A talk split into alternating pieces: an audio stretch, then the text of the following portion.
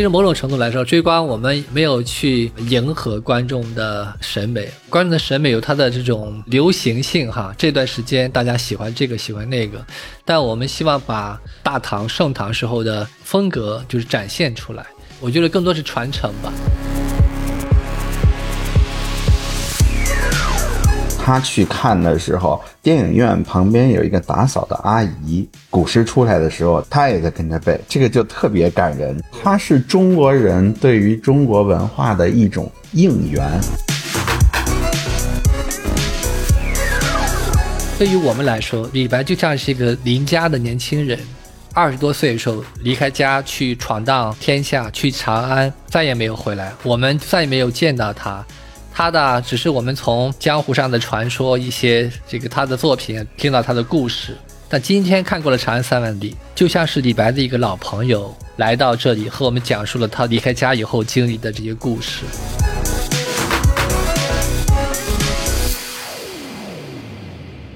亲爱的听众朋友，大家好！朋友们，大家好！今天大家听到了 有两位主持人的声音啊！本期节目非常有幸的呢，创业内幕和我们摩点网做了一个很特殊的联名哈，要不然我们先请这个摩点网的朋友们做个自我介绍吧。好，听众朋友们，大家好，我是众筹平台摩点网的官方播客《摩点圆桌会》的节目主持人张奶奶。这次呢，非常感谢丽丽老师的邀请，也非常希望大家喜欢我们这次的一个合作。哎。对我，我也跟这个摩点网的朋友们做一个自我介绍哈。我们的这个播客呢，叫做创业内幕啊，是由 GGV 纪元资本官方出品的一档播客。然后今天呢，我们的两位嘉宾来自于追光动画的联合创始人和总裁于周总，以及我们摩点网的创始人和 CEO 胜利，都是我们创业内幕的返场的嘉宾哈，聊一下。我们最近大火的《长安三万里》，好，那我们先请两位嘉宾先跟大家做个自我介绍，打个招呼吧。《长安三万里》已经上映了有一个多月的时间，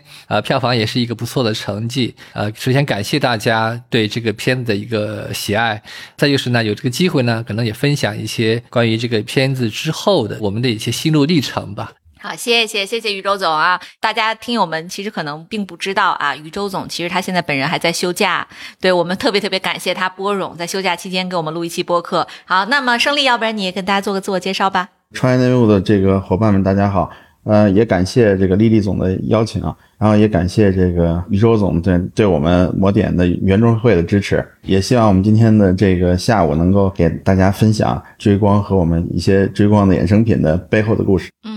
就胜利他们今天为什么我也请他一起来？因为魔点也承担了这一次我们长安三万里周边的，是吧？是我们这个 IP 的这个制作。嗯嗯。然后大家也可以在魔点网上看到了。嗯。哎，截止我们播客录制的这一天啊，长安三万里已经突破了票房十七亿啊！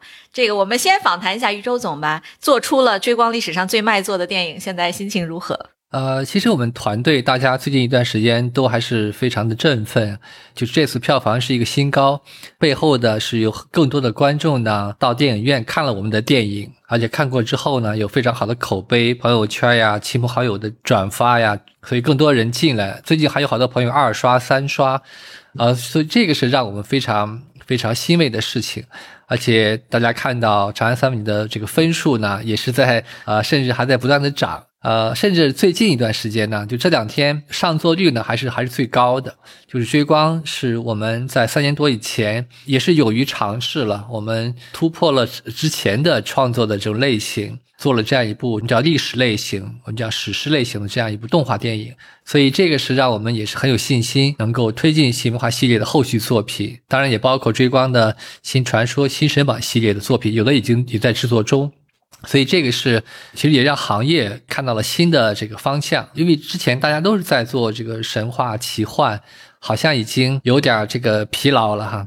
所以呢，其实如果看到中国的传统文化、我们的历史了不起的一些人物呢，他们的故事呢是非常值得再次展现。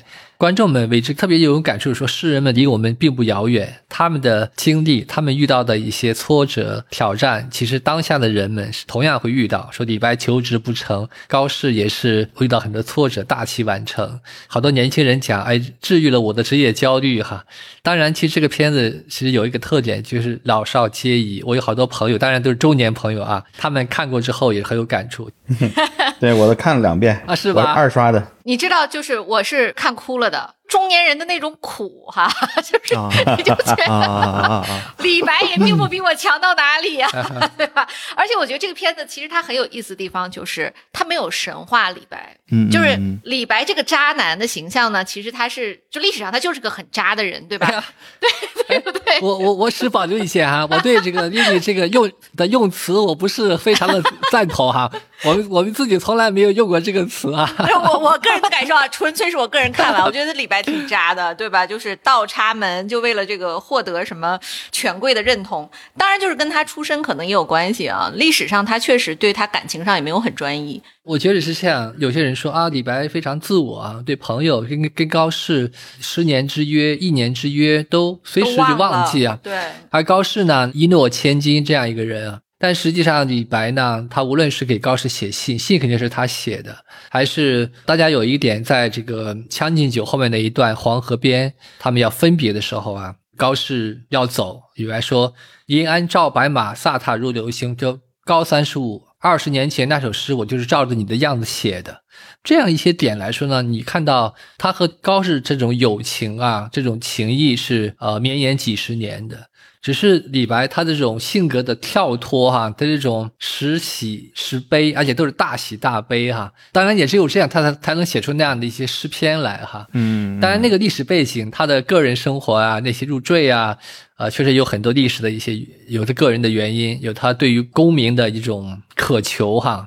对，所以所以这个呢，就是我们回头看看，有一点我我非常同意那个丽丽讲的哈，就是这个电影呢，我们讲的是一个真实的李白的故事。我们没有去神化它，因为这片子得到很多专家的从剧本阶段的这个审读啊，包括成片以后，有一位呢是薛天伟薛老师，应该是中国可能非常权威的李白研究研究专家，他是李白研究学会的前会长，他已经八十一岁了。他看过之后呢，当时片子还没有最后做完，是在我们公司看的。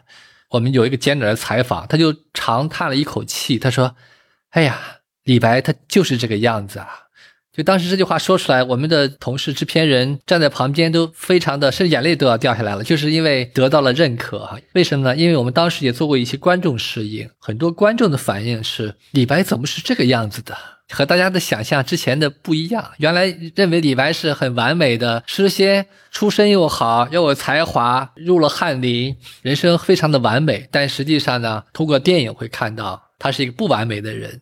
其实他就是我们的一个先辈先贤哈。我再分享一个小故事啊，我们路演的第一站呢，去的江油，啊，李白的故乡，当时我记得是江油李白纪念馆的馆长，他也是一个研究李李白一辈子的一个专家。他讲的是说，对于我们来说，李白就像是一个邻家的年轻人，二十多岁的时候离开家去闯荡天下，去长安，就像我们现在去北漂啊，去北上广，再也没有回来，我们再也没有见到他。他的只是我们从江湖上的传说，一些这个他的作品听到他的故事。但今天看过了《长安三万里》，就像是李白的一个老朋友来到这里，和我们讲述了他离开家以后经历的这些故事。所以这个感触呢，就是让我们很感动。对我，这就这这个其实是一个非常好的问题，就是每个人看这个片子，他都有自己的喜好。你知道，就是我看完之后，我对高适是路转身份。对，我太喜欢这个人了，他就是有非常坚定的意志力，然后呢，有非常高的这个道德准则，忠于朋友，忠于国家，而且还是一个谋略家，对吧？而且最主要是他老了，身材还没有变形，就是 因为其实这个细节非常有意思，你知道吧？就年轻时候他们两个相扑那一段，就是李白是有腹肌的嘛，啊是有八块腹肌的，但是到到他最后老的时候，他是一个大腹便便的失意的中中年人，就是那一段画的很真实，但高适依然很。精气神儿非常好，你知道吗？我完了之后给我老公的那个备注名字都改了，都改叫王高适，就是我希望他像，我就希望他能像高适一样，就是到老年依然是一个可爱的老头儿哈。对我，我想问问其他几位，就是你们更喜欢谁？然后片中哪个片段最打动你们？其实我觉得李李老师说的可能更多是高适作为一个将领，他是从武之人嘛，所以说他必须要保持自己的那个锻炼啊，或者怎么样的这样一些东西。那对于在座的几位中年人来说 我是一个哎、我不算，我不算，我不算啊！他们俩，他们俩，不要把我插进去。对，你挺年轻的，挺年轻的。我其实最大的感触在于那个黄鹤楼的一夜的由特别亮堂、特别繁华的那个场景，然后突然变成了那个衰败的那个场景，就是你能感受到那个时间如白驹过隙，对吧？这种变化其实是非常冲击人的。然后再有一个场景，我觉得就是那个《将进酒》那个场景，这个应该是我们所有看过这个电影的人，他一定是最喜欢的一个场景。那个场景特别美，对，那个场景特别美，而且是我觉得是把《将进酒》那个画面还原的非常好。它其实走的是偏意识流的那种感觉，好像是李白带着大家去在仙界遨游的那种感觉，但是就是他最后又回到了万古愁的那个悲凉的那个感觉，就是一下子又给人拽回来，就是这种反差其实还蛮触动人的。对，就这部动画片它其实很深刻。对对对对，就是小孩是有点坐不住的。嗯，就我们那一场里边，基本上因为它时间也比较长嘛，就是应该是中国目前历史上最长的动漫电影，一百六十八分钟，就是小孩基本上就都就一半就都撤了。我女儿是看到最后的，就是她是没有办法一直陪我看到最后，你知道吗？五岁半，然后她超级喜欢杜甫。啊，就是他不知道杜甫是谁，但是那是片中唯一的小孩儿，所以他就说：“妈妈，那小孩儿什么时候还出来，对吧？那小孩儿怎么变老了啊？”他能坐住的原因也是因为这个画面足够的精美啊。就是到《将进酒》那一段的时候，就是全场很多人都落泪了。我们想象中的《将进酒》是什么样的？就是把它一个诗词具象出来，还是非常非常令人感动的。哎，胜利，对你，你你比较喜欢谁？呃，我我是这样，就是几个镜头里面，其实《将进酒》肯定是最。嗯，表现最好的一个镜头，因为作为一个喝酒的人，是吧？然后我记得当年大学毕业的时候，那年散伙饭喝完这之后，大家就特别的年少轻狂，那会儿就在学校里面就高声的背这个《将进酒》，然后第二天师妹们就说。说师兄，你昨天在我们楼下高声背《将进酒》，我们都听得清清楚楚的。然后就是那个喝完酒之后的那个《将进酒》那个感觉，读这个的感觉和电影里面给呈现的那个感觉，真的就就觉得就应该就是这样的。所以这个《将进酒》的这一段是最华丽的、最华美的一部分。但是从另外一个点呢，我还是挺喜欢，可能因为 trailer 里边一直有在下李白高适生于。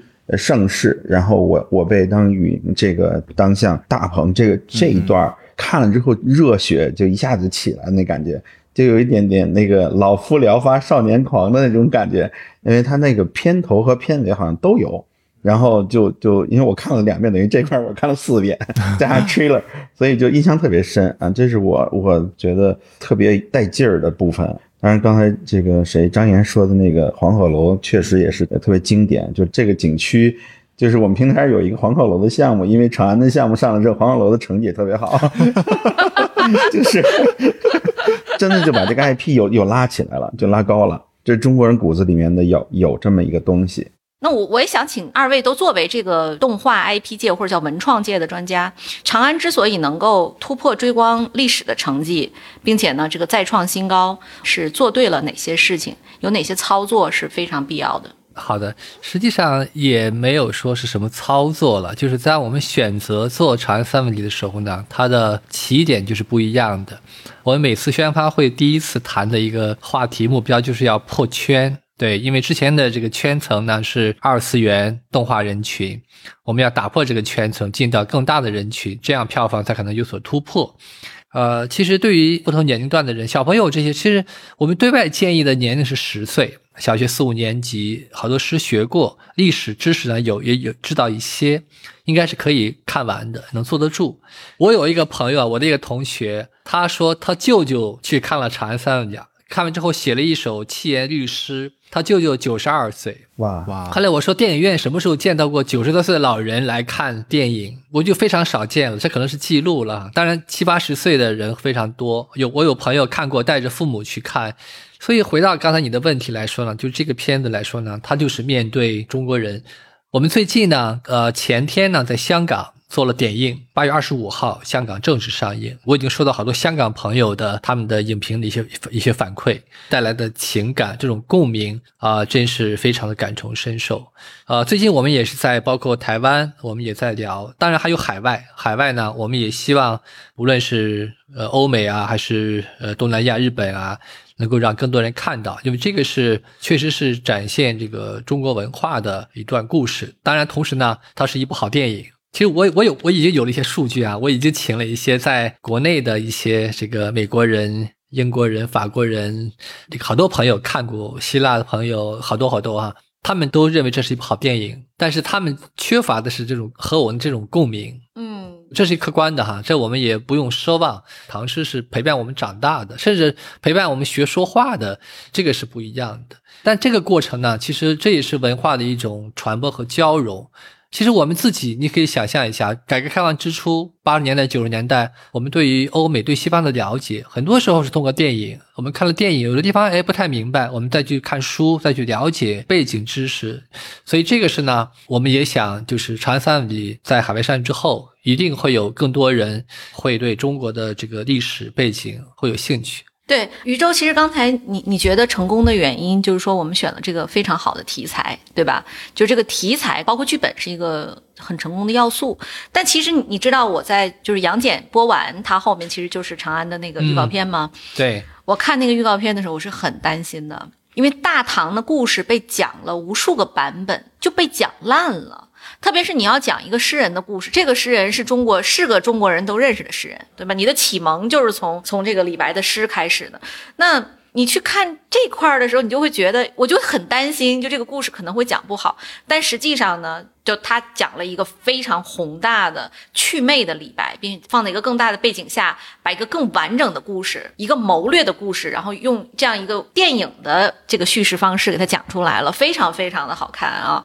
就是去年杨戬之后的时候，宇宙跟我讲说说这个片子里面有二十二三十首的这个唐诗，我就觉得这个片子基本大面上就是成了。没想到我到电影院一看，就更成了，因为它是它的目标人群特别厉害，就是他把年轻青少年孩子抓进去了。呃，这个东西有这个动画片的因素在。第二呢，又有这个你你一家有三口人，像我们家啊，呃，老婆、老公、孩子。那夫人呢是一个鸡娃的妈妈，她只要有这个古诗在，然后呢，她这个 那你家娃才两岁，好吧？鸡 什对么？他这个人群肯定会带娃进场，就是稍微有一点大语文的追求的。她从启蒙孩子去学语文这件事儿上，必然会带孩子进场，这是第一。第二呢，这个小朋友呢，他会背两首诗，然后又加上里面的一些动画本身的这个基础，他会有共鸣。我因为我那天是看的点映，上午看的点映，下午陪我夫人去看的。上午的时候就很明显，全是海淀的那个学霸，全是海淀的学霸。我学霸就妈妈 和学霸，对吧？就小孩四年级，一个小姑娘开始背《将进酒》，背的溜溜的，就你就很明显就知道，对，就就这么一个基础。我我先打断一下，在座的四位，有人可以把《将进酒》完整背下来吗？举个手。我我以前不能，现在没问题，现在对，其实我们 OK，对，By the way，我我说一下，我就背不下来的。我我我看着我能记住只言片语，但是就是因为也太长时间不碰，但是我我我看的时候就依然会觉得这个现场全是小孩儿齐声背诵，只要一出古诗，就有人齐声朗诵。因为我之前有这个预警，有人告诉我了，说可能会出现这种糟糕的观影体验。我是看的午夜场，但是午夜场也很多人，你知道吗？就午夜场也有很多小孩儿，嗯暑假。刚才胜利讲的那天那个点映场包场还我是我我我应该也在现场哈。那天那个那个小女孩七岁那个小女孩，我记得她背的不是《将进酒》，她背的是《西尊空》，是《将进酒》的另外一个版本。啊，那个版本呢，肯定是更难的。他那个是一口气全文把那那个版本给背下来。我的妈呀！对哎，其实有一个，我记得好像可能是网友评的，就是说他去看的时候，电影院旁边有一个打扫的阿姨，古诗出来的时候，他也在跟着背，这个就特别感人。真的是中国人，只要是你不同的年龄段，但是你都是受这个唐诗的启蒙出来的。就像扣合了我们这个电影结尾的那句话，叫“诗在长安就在它是中国人对于中国文化的一种应援。”。哎啊，其实这个词儿用的好。应援嗯，你看那个应援会的那个打 call 的时候，等于上面那个明星在唱，下面这些观众跟着一起唱，就是这个逻辑。对，哎，我不知道城里的这个电影院会不会就是在播《长安》的时候有些特殊的安排。其实我们住在这个六环外人民啊，就住在郊区，就觉得那个电影院里其实是少了一点氛围的。当时我我其实我记得我看《白蛇》的时候是在望京还是在亮马桥看的，那时候我们还住在城里。那个现场是有一个那个板儿的，然后有有有人在 cosplay，然后那个尾蛇尾巴长长，一帮小孩抱着那个蛇在拍照。就是，但是这一轮可能就是，当然可能跟我们远郊区县有关系啊。对对，城里是不是有什么类似的安排？我觉得应援这个这这事儿还真挺对的。这其实有挺多的，还有一些像一些汉服专场呀。你像我们首映礼是在那个西安大唐不夜城办的，那个气氛呢，就是还是非常非常的呃隆重，也非常应景。走在大唐不夜城的时候，你感觉你如果穿着普通衣服，你会觉得不太合群儿。因为我看到那可能百分之六七十的人呢，都是穿着汉服，呃，唐服，像那个微博、小红书啊，这个抖音很多很多，甚至家长和小朋友带着小朋友也都是穿着这个就是汉服去看《长安三万里》。啊，是对，看来还是远远郊区县问题。对我们其实你知道，就是过去的追光的几乎每一场电影，我们公司都包场了，因为大家也知道 GTV 是追光的股东嘛。今年也包了，今年在上海那上海，对我们就是每一场都包。之前的那个几场呢，就是老是有空位子的。自从《白蛇》是我去看的啊，然后我去电影院看看完之后回来，我就我就真的觉得特别的好，然后我就在群里说我说这个电影要报嗯。然后当时那个我们同事还说，哎呀，前面两部都一般，我说这部非常好。然后到今天的这个长安的时候，票不够了。知道吧？就是 说我要带五个朋友去啊，我要带六个朋友去，我要二刷，能看到就是追光整个在这几年它的不断的从讲故事技巧上到整个动画制作技巧上更加的去趋向完美哈，趋向国际化的这个水平。我也很想问问哈，我们其实刚才讲了《将进酒》那一段就非常的美，就是那一段可以展现我们基本上是说我们追光的顶级的制作水平。那我也想问问这中间有没有什么制作上的黑科技？我们距离国际顶尖的动画有。有多长的距离？呃，实际上呢，如果从制作的画面来说呢，就追光，其实我们前面几部哪吒、青蛇、杨戬，其实我们也是在不断提高。制作的方面，我们已经是 top 级的了。对我们不用去妄自菲薄，我们也没有说自高自大哈。其实从一些画面的一些细节，包括一些表现，肯定是一一流水平了。另外的话，片中很多像很多意境，包括《将进酒》是最华彩这一段三分半钟，也花了有有一年半多的时间。当然，从最开始的先是说如何表现，就这个是最有挑战的。这些唐诗大家都知道，都能背，耳熟能详。但是呢，如何做出来，大家就觉着这就是应该有的样子，它就应该是这个样子。所以这个是比较比较难。但是我们也目前的做出来，我们自己也是还是比较满意的，还是。对，您说这三分钟做了一年多，它这里边有什么技术上特别难的地方吗？其实技术上没有特别难的。还是更多是在创意方面的，嗯，对，你看有有推翻，对吧？对，有想法，大家觉着尝试这个效果，然后再有一些调整啊。制作相对来说要配合这个创意的方面。其实制作方面来说呢，啊，有些是有些一定挑战。大家说如何能够呃以一个比较经济的方式来说呢，把它做出来？但实际上从制作来说呢，其实没有什么做不到的。从我的角度上看吧，就是我觉得追光最可贵的是，可能这十年来打造了一个非常强悍的工业化的生产动画片的体系啊，这个东西是目前在中国非常可贵的一个东西。它其实是在整个中国的电影工业这件事情上，他们做的都应该是非常非常靠前的。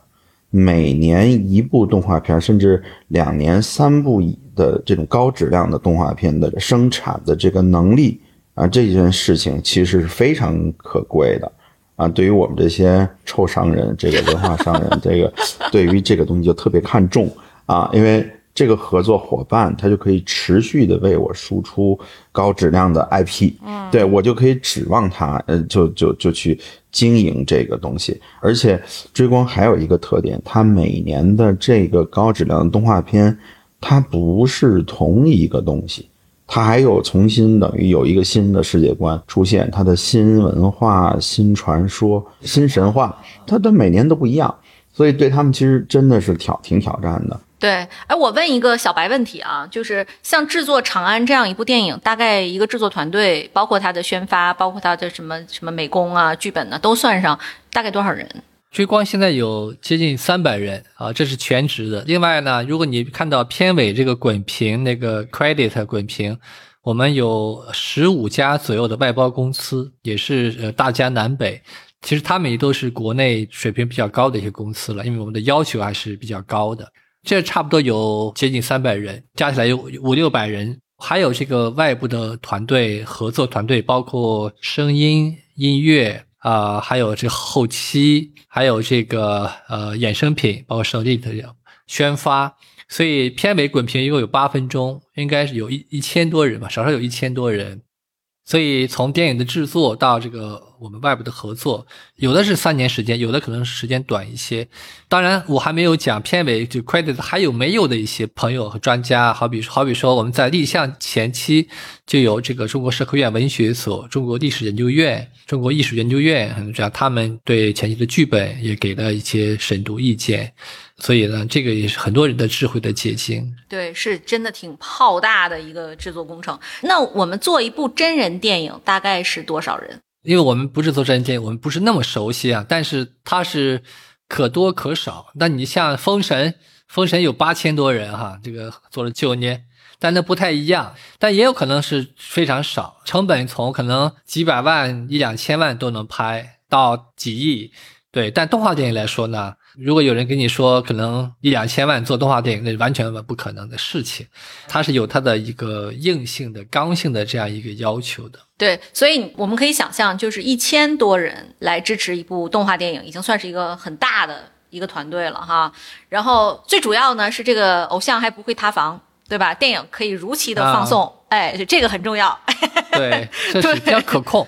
说到这个，我可以说一点哈，《长安三万里》是过去的三年制作，大家可以回想一下，过去三年我们共同的经历是是疫情，嗯嗯嗯，对，所以在正常时间一部动画电影的挑战之外，我们还有疫情的挑战，还有这个我们公司百分之八十都是艺术人才。大家艺术人才是更加敏感，对吧？这也是很正常。所以大家在精神上这个受到的这个挑战是非常大的。嗯，当然也有身体上。我们公司我记得那段时间就是大家所有人都阳了嘛，这个复工啊这些，所以这个过程来说呢是啊，其实我们的团队是非常非常优秀的，大家真正在一起非常团结，有共同的目标，甚至说我们是提前完成了这个。我们原来的计划呢，最开始的计划是到八月份才能上映。后来我们一一看暑期档，我们希望能够早一点，硬给它压缩了一个月。大家是加班加点，就是所有的流程都缩短时间，硬给挤出来一个月的时间。所以我们能够赶到了七月八号，在暑假之初来上映。各位亲爱的小伙伴，你知道吗？除了创业内幕之外，我们还出品了一档英文播客《Evolving for the Next Billion》。由 GGV 纪元资本的管理合伙人童世豪和市场经理 Rita 杨主持。如果你对东南亚、印度、美国等海外市场感兴趣，欢迎收听来自当地头部创业公司 GVC 的声音。收听及订阅，您可以在我们节目顶端找到 GGV 的小馆，点击进入就能看到我们出品的这档节目了。欢迎喜欢收听英文播客的小伙伴点击订阅哟。今天聊这个长安，也知道就是胜利，你们其实也在做它的周边嘛。我也想知道现在已经上线了嘛，然后卖的怎么样？三万里最牛的是它的书卖的特别好，对对，就是我刚才说的鸡娃人群，简直简直是这个天作之合 这个产品。对，但是其他的衍生品会差一口气。我们这这次的纸制品呢，里面有几个产品还是挺有意思的。有一个产品是就水墨风的，把这个古诗放在里面了。就卖的特别好，就其他的人物反而没有这个好。当然，这个 IP 有它自己的缺陷，就是做衍生品。我跟于总一开始就反馈过，就是李白的造型没有像那杨戬那么帅，这个直接影响了很多这个这个年轻的女生的购买力。然后高适又过于像武大靖，对不对？会涉嫌对，所以就所以就所以下不了手，你知道吗？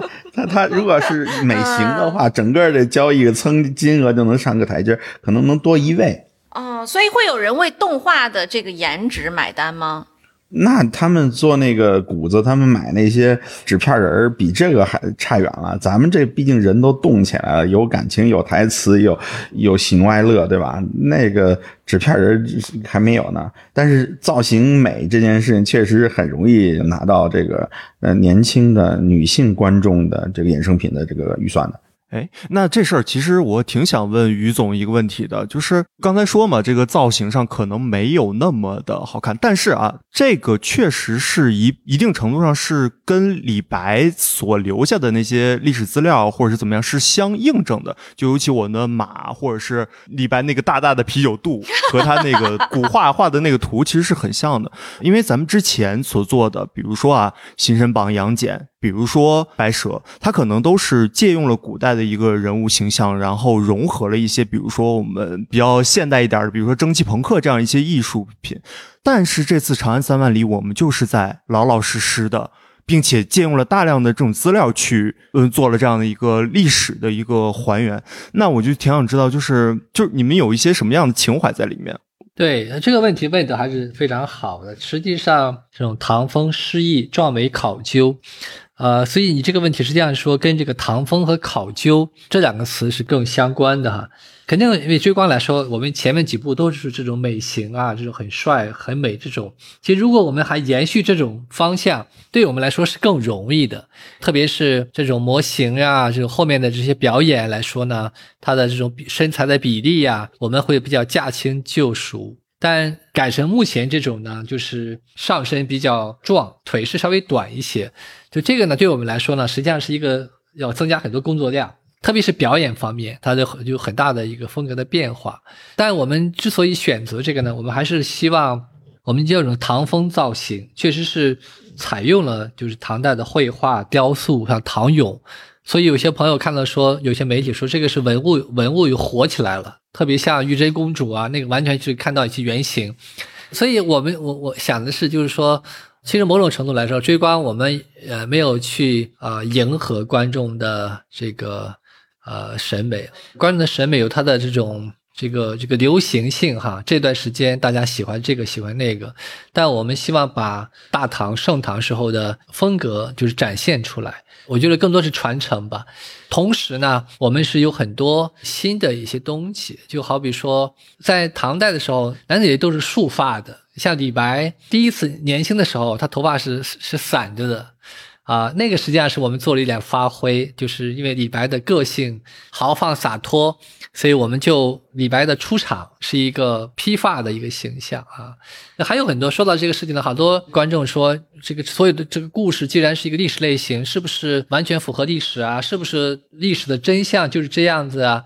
呃，所以其实对我们来说呢，我们已经尽了非常大的努力，当然也包括说很多专家这些考证啊，其实我们能研究的这些史实资料文献已经是非常非常多了。但实际上呢，历史上有很多空白的地方，有很多空白的地方，也有很多是有有争议的地方，就这些呢，实际上也是我们的创作的空间。其实要有一些合理的推断哈，也不是说你随便，因为我们这我们这不是细说。我举个小例子啊，就好比说，李白第一次去梁园去高适家里，他提到说小时候不爱念书，在象耳山碰到一位老太太拿那个铁杵磨成针，就这件事情历史上没有任何记录。你说这件事情是真的还是李白自己杜撰的说的？没有人知道啊。对，但是我们宁愿相信一种美好的愿望，相信这是一个确实发生的一个一个故事。其实很有意思啊。我后来路演去江油，发现江油有一个网点，就叫个磨针溪。对，我觉得这李白的这传说啊，就是什么铁杵成针，这就跟那查理芒格在中国一样，对吧？查理芒格在中国说老多名言了。查理芒格本人自己对，是是是。对我，我觉得这个其实是。就是说，他希望这种美好的品质能能够嫁接在一个更加成功的人身上，对吧？你要说今天说 Lily 说了个啥，谁也不信，对吧？你这不够成功嘛？你要说马云老师说了什么，哎，对吧？对我觉得这个是这是艺术上合理的创作啊。但我其实觉得，就是看完之后的整个的感觉，就是我觉得追光在各个方面都已经到了一个非常高的制作水准，特别是在音乐和配音上。就是因为其实人物他当然就是一个动画人物，他一方面是要能画出来，第二方面就是故事要很丰满，第三就是配音。其实这一次我们在配音上相当的成功，特别是老年的高适、老年的这个李白的配音演员，好像是不一样的人，是吧？我记得。呃，嗯肯定是。对李白和高适都有好几个演员，从他的中年、青年，实际上是每个是各有两位。老年高适的这个吴老师有七十八岁了，包括老年李白也是，当时他第一次来试音，一张嘴，我们导演一看，感觉就特别到位，这就是老年李白了。青年李白林振赫，你不知道你们有见没见过他的这个一些路演哈？对我看过，非常非常帅。呃，帅不帅不好说，跟李白差不多。对，对他跟李白那个感觉非常像，因为他有时候在背戏，你看他有时候录音的视频，甚至有时候路演的时候，他讲着讲着，我看眼泪里面都泪汪汪的哈，真是。那种特别的那种性格来说呢，其实还是很有一些。我们选演员也要看到跟真实的角色有很多相似，甚至身形。这个如果是一个胖子，肯定找一个胖的配音演员。因为你刚才说到这个音乐音效哈，这个肯定其实我们从音乐像郭浩伟老师还有音效陈光的团队，我们都合作了很多很多年了，他们也是我们一起在进步。其实这次呢，我想特别的提一点，就是我们的这个，我不知道你有没有注意啊，给你一个理由再去看一遍，就是英文字幕。我看了呀，对，因为我看电影，我基本只看英文字幕，就是中、中文电影。对对对，因为我特别喜欢挑那个里边的毛病。但这次你肯定挑不出来。对，这次因为我后面我就有点走神儿了，因为电动画片太好看了，我就没仔细看。要是那个就是普通的电影，我就只看英文，我就看里边错字，我就觉得、嗯啊，这块又又错了，好好笑。因为这次嗯肯定不不会有错字，而且这次的英文翻译是难度非常大。对，因为唐诗啊，《中国日报》出了一篇文章，是把里面所有的唐诗的中英文全部都长安三万里全给有篇文章。我首先英文字母的翻译者 Linda Rabin，他是一个非常优秀的汉学家，他是澳大利亚人，跟他合作了已经有八部电影了，从小门神开始都是他翻译的。当然，他之前翻译的电影很多，包括像《活着》呀、《霸王别姬》，都是他他翻译的英文字幕。因为字幕翻译呢，它除了通常的翻译来说，它要非常凝凝练，不能过长过短。呃，还有很多很多，这次包括很多唐诗不说了，那个是非常既可能达意吧。再就是呢，里面有很多这个官职的翻译，很多是古代的一些地名，还有很多这个语那种敬语的语气词。因为这次的对白是比较文言一些，不是那么口水大白话。为什么这么是这么重要？因为英文字幕呢，首先是出海的第一步，再就是呢，我们将来在做别的版本的时候呢，英文版本、英文字幕版本也是一个基础。还要做英文配音的话，也要留这个东西。对，嗯，对对，我觉得我觉得特别好，而且我觉得音乐也是特别的好。哎，追光特别会选歌手，就是你看白蛇选的是、对，白蛇选的周深，对不对？周深哈，对，啊那时候周周深还没周深那时候还没火红，没那么对火。对，小门神选的是好妹妹哈，然后都是、啊对对都是那个很有风格的歌手啊。然后这次我们选的是罗大佑，对不对？我觉得我不能说我们选哈，这个是不够尊重大佑老师啊。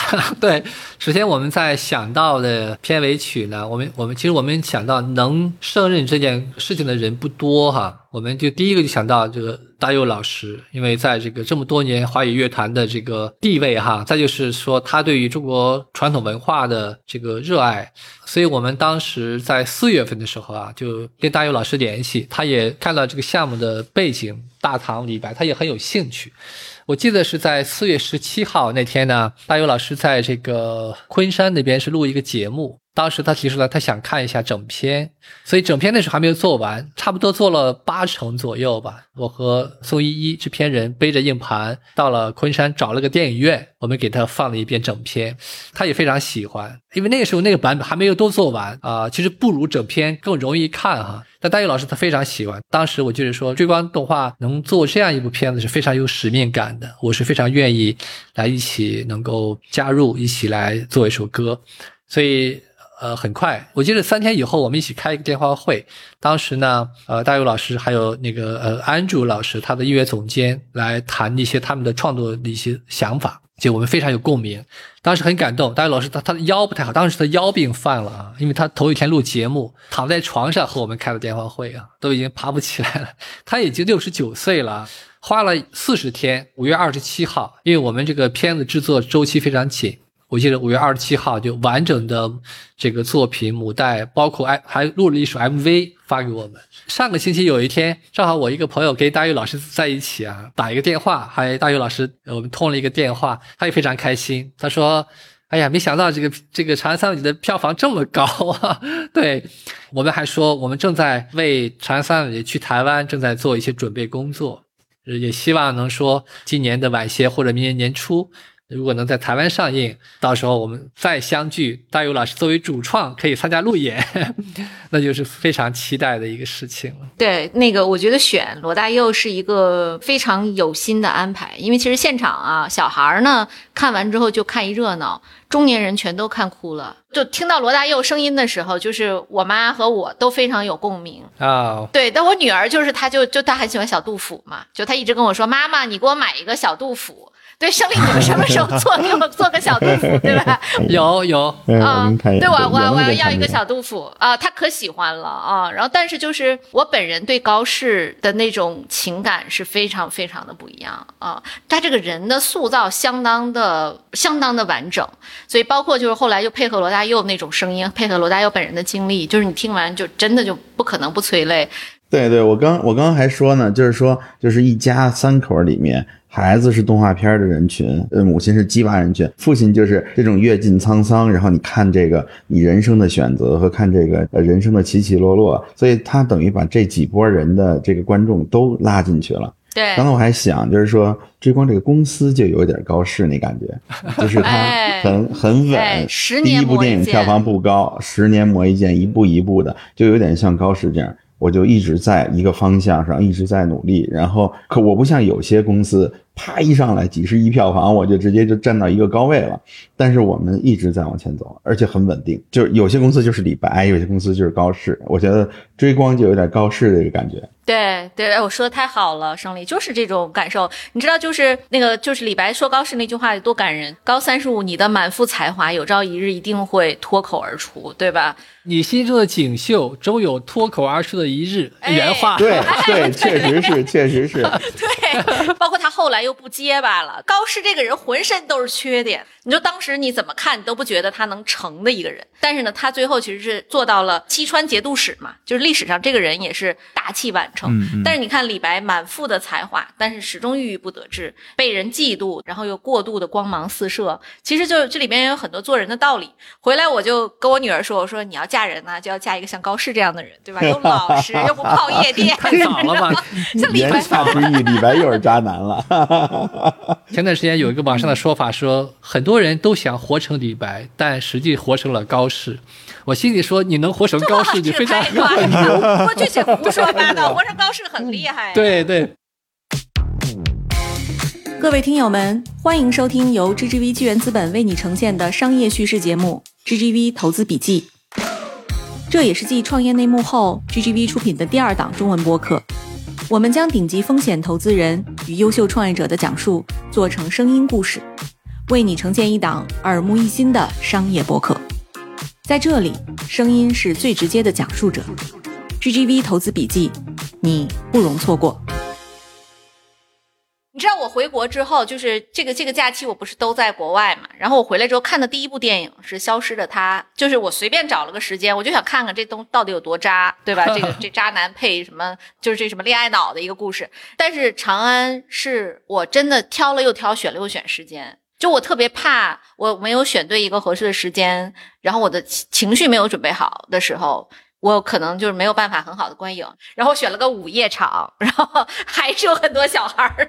对，我知道网上有说年轻人说要选午夜场，对对对，避免和小朋友一起看。小朋友都睡了。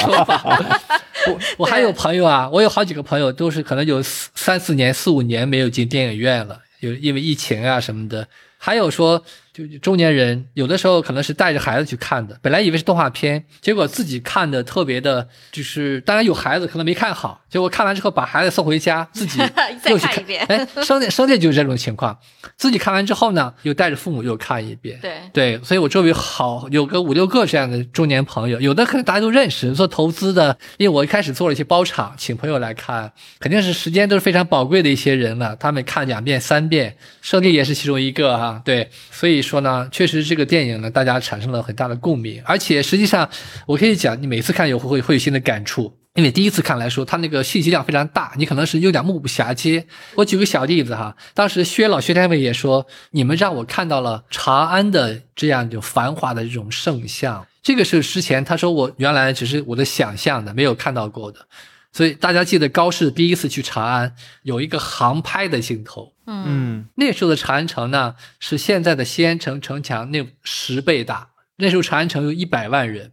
在唐朝，一百万人是什么概念？因为它都是那个是一个超级超级的大城市，对，快赶上新加坡人多了。对，啊，不，那时候啊，其实我看到到了明代、宋代，像欧洲的城市，伦敦、巴黎才几万人，才过十万人，差不多。就是我们的长安在在大唐在一千三百年就有一百万人，所以大家看到那时候也是非常的开放、包容，万国来朝，有各个不同民族的人哈，甚至那个时候在大唐很多官员也都是不是汉族的。就我们在制作的时候，那个镜头里面的人物超过一万人，你可以想象一下我们这个工作量也是有多么的大，他在里面都要有表演的。嗯，有过马路的，有买东西的，有聊天的。等那个上线之后呢，这个很多人会拿出来，拿着放大镜去去看。应该我们当时做的时候借鉴了《清明上河图啊》，，，对，就是那样一个那样一个感觉。哎，我记得里边是不是有什么《韩熙载夜宴图对，呃，其实我我们也是有一些引用，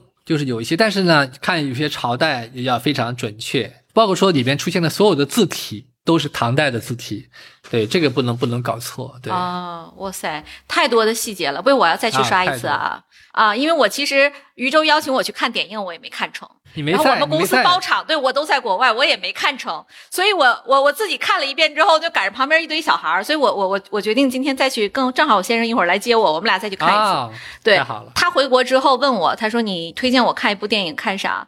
然后我说如果是咱们两个看，我推荐你看《长安》，告诉你就是人生有很多起起伏伏。对我我最后问一个问题啊，余舟，你会不会觉得就这个《长安》它十七亿的票房对团队造成了比较大的压力？就是你下一步大家会不会觉得很难超越了？呃，其其实是这样的，就是因为做电影票房，它不是说我们爬楼爬到这一头，我们继续，如果要更上一层楼，一定要超过这个票房，而且票房是各种各种因素啊，很多不确定性。但是对我们来说呢，我们《长安三万里追光》也终于有了第一部到达这样一个观影人数有超过四千万，而且《长安三万里》它一定会是一个持续的一个作品。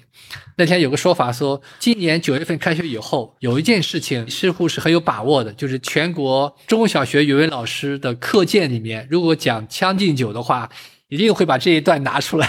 对，是是是是，对对，嗯，还有里面我们有好多配图，很多水墨的山水画，很多唐诗。这个呢，我觉得中小学语文老师、历史老师一定会拿来引用的。我有个朋友，小孩，他朋友九岁，他看了之后，他妈妈说看的不太懂。他妈妈说：“我以后每年都要让他看一遍，伴随他的成长。”所以这个片子来说呢，我们非常骄傲，他做出来会成为一部经典的作品。他会给一代人甚至几代人，让他们去了解大唐，了解唐诗，了解诗人。但所以对我们来说呢，肯定追光的厂牌这次来说呢，关注度又上了一个大的台阶。新文化也是后面也都有三个系列都在推，对，所以说团队应该是信信心也非常足，不是说一步一定要比一步高，能保持在这样一个水水准，我们已经已经是非常开心了。好呀，那我们就是很期待哈，我们接下来能看到更多的作品。当然，这个对追光来讲也是一个非常非常好的品牌背书啊。去年其实我访谈余舟的时候，我们就聊过，其实白蛇在海外发的非常的好，大家也可以在各大网站上去看一看追光历史的作品。然后我们也很期待接下来的追光更多的系列哈、下一步应该还是新传说，对吧？下一步就是白蛇三、啊，白蛇浮生啊。明年明年暑假。对，有没有那个小狐狸的一些什么故事？我很喜欢那个小狐狸。呃，老狐狸 对啊，对，它又老又小哈。我下下一部里面肯定有他的重要的戏份，但还不是以他为第一主角的，可能再往后有可能该是了吧。对我其实看白蛇的时候，你知道，就是我的一个感觉就很像宫崎骏的那个《千与千寻》，就他造了很多怪兽。啊啊，就这个怪兽过去是存在，就是大家想象中的，然后现在你可以看到真的这个怪兽，我们也很期待看到这个下一步哈，就那个老狐狸就是我我最喜欢的一个角色，非常非常可爱哈。好，那我们就今天的这个节目啊，就不得不结束了，时间太长了，这耽误了几位嘉宾很多时间，但我们聊的意犹未尽啊。大家如果还没有看过。这个《长安三万里》的，请一定要去看一看哈，我本人真诚推荐。然后我们也送出呃十张电影票，我插一句，除了电影票，追光可以送十本《长安诗选》。呃，我们可以让导演签名。呃，这本书刚才圣地讲了，已经目前已经卖了，可能有十一二万册了吧？对，就是绝对爆款，非常好一本书，《长安诗选》我也非常推荐，就是片中的四十二首诗。当然，我们还有长安的这个设定集，呃，Art Book，还有把长安的这个就是一个故事书了。